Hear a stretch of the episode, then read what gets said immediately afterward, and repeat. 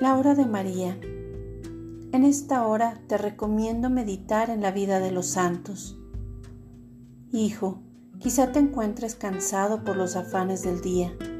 Espero que aprendas a descansar en el Sagrado Corazón de Jesús y que las preocupaciones o los problemas no te derrumben. Quiero formarte como esclavo, apóstol e hijo de María, para que el demonio no cause estragos en tu vida y no seas sustraído de la verdad. Jesús, el encanto de mi inmaculado corazón, quiere derramar sobre ti muchas gracias y bendiciones.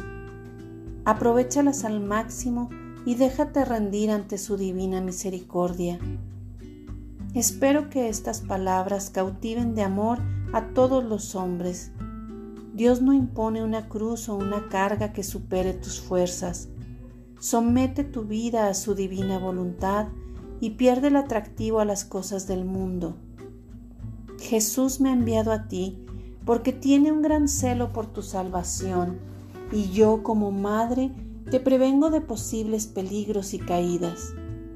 Es importante que te mantengas vigilante como las vírgenes prudentes y tengas suficiente reserva de aceite para que tu lámpara no se apague.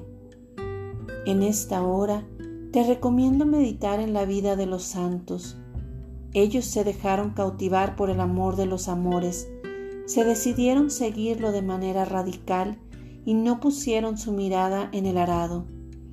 Jesús debe ser para ti tu máxima riqueza, el tesoro que no tiene precio. En esta hora te llamo a la oración frecuente, para que mantengas tu mente ocupada solo en Dios y así no caigas en el ocio, que nada bueno aportaría para tu vida espiritual.